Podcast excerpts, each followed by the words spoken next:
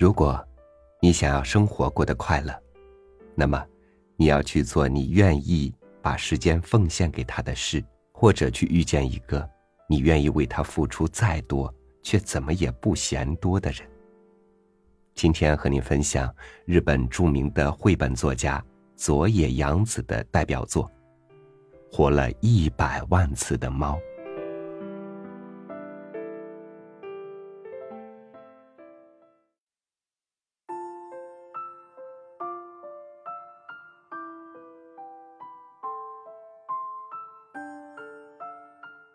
有一只活了一百万次的猫，它死过一百万次，也活过一百万次。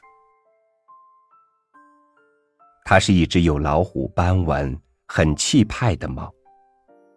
有一百万个人疼爱过这只猫，也有一百万个人在这只猫死的时候为它哭泣。但是，这只猫。却从未掉过一滴眼泪。有一次，他是国王养的猫，他很讨厌国王。国王很会打仗，一年到头都在打仗。他把猫放进一个特制的篮子里，带着它一起上战场。有一天，猫被飞来的乱箭。射死了。国王在激烈的战场中抱着猫痛哭。国王无心打仗了，他回到城堡，把猫埋在城堡的花园中。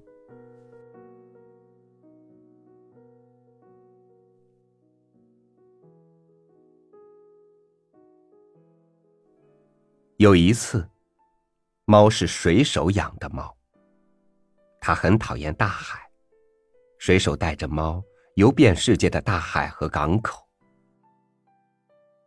有一天，猫从船上掉到水里。猫不会游泳，水手赶紧用网子把它捞起来。可是，猫已经成了落汤猫，淹死了。水手把像条湿布的猫抱在怀里，放声大哭。后来，他把猫埋在遥远港都的公园里。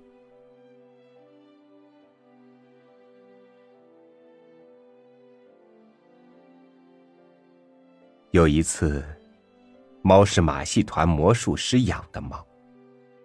他很讨厌马戏团。魔术师每天都把猫放进箱子里，然后拿锯子把箱子锯成两半当他把毫发无伤的猫从箱子里取出来的时候，观众都高兴的拍手叫好。有一天，魔术师一不小心，真的把猫切成了两半魔术师的两只手各拎着半只的猫，放声大哭。没有人拍手叫好了。魔术师把猫埋在马戏团小屋的后面。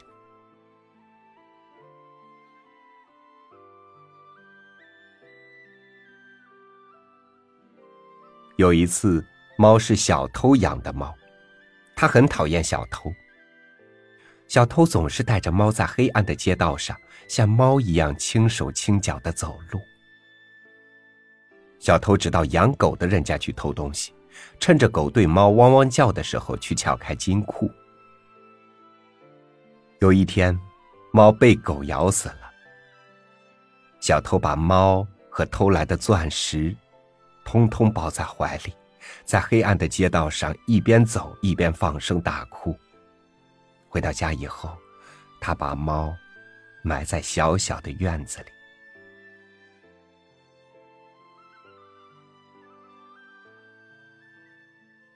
有一次，猫是孤独老婆婆养的猫，她最讨厌老婆婆了。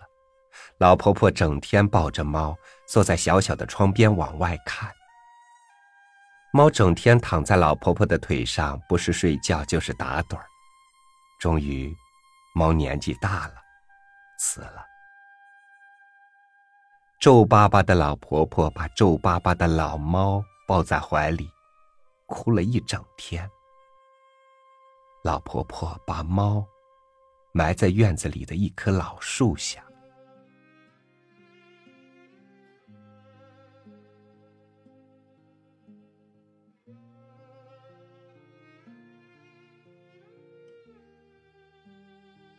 有一次，猫是小女孩养的猫，她最讨厌小女孩子了。小女孩不是背着猫，就是紧紧的抱着猫睡觉，哭的时候就在猫背上擦眼泪。有一天，小女孩背着猫，不小心背带缠住了猫的脖子，把猫勒死了。小女孩抱着软绵绵的猫，哭了一整天。最后，他把猫埋在庭院里的一棵树下，但是，猫对死一点儿也不在乎。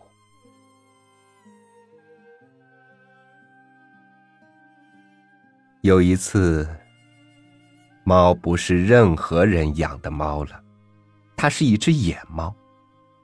猫第一次成了自己的主人。猫最喜欢自己了。本来它就是一只有漂亮虎斑的猫，现在当然更成了一只非常气派的野猫。所有的猫小姐都想嫁给这只猫，有的送大鱼，有的送上等鼠肉，有的给它珍贵的礼物，有的为它舔毛。猫只是说。我可是死过一百万次的，谁也比不上我。猫最喜欢的还是自己。只有一只美丽的白猫，看都不看这只猫一眼。猫走到白猫身边，说：“我可是死过一百万次的哦。”白猫只是“是吗”的应了一声。猫有点生气，因为它是那么的喜欢自己。第二天、第三天，猫都走到白猫那儿说：“你连一次都还没活完，对不对？”白猫也还是“是吗”的应了一声。有一次，猫走到白猫面前，咕噜咕噜的在空中连翻了三个跟头，说：“我曾是马戏团的猫哦。”白猫仍然只是“是吗”的应了一声。我可是活了一百万次。猫说到一半改口问白猫：“我可以？”待在你身边吗？白猫说：“好吧。”猫从此就一直待在白猫的身边了。白猫生下了许多可爱的小猫，猫再也不说“我可以活过一百万次”的话了。猫喜欢白猫和小猫们，已经胜过喜欢自己了。终于，小猫们长大了，一只只的离开了它们。这些孩子们也都变成非常气派的野猫了。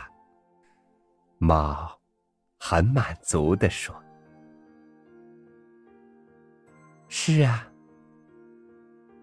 白猫从喉咙里发出轻柔的咕噜声。白猫越来越像老太婆了，而猫也变得更加温柔了。它也从喉咙里发出轻柔的咕噜声。它希望能和白猫永远永远的生活在一起。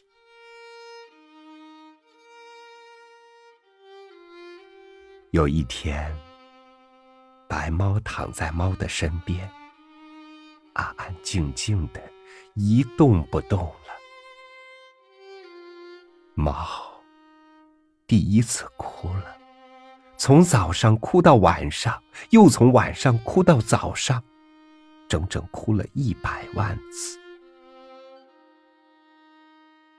一天又一天的过去了。有一天中午，猫停止哭泣了，它躺在白猫的身边，安安静静的，一动不动了。猫再也没有活过来。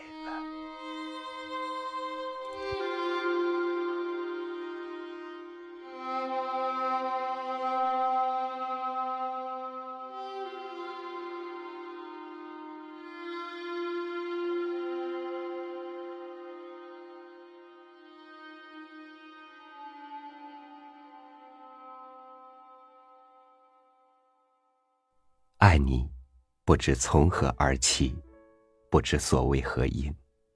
只是即使曾经拥有的美好，哪怕再多，也不能触及我的心底。而当你出现，世界被瞬间填满，再无所起。感谢您收听我的分享，欢迎您关注微信公众号“三六五读书”，收听更多主播音频。同时，也祝愿更多的朋友。能够和你心目当中的那只白猫，幸福到永久。我是超宇，下期见。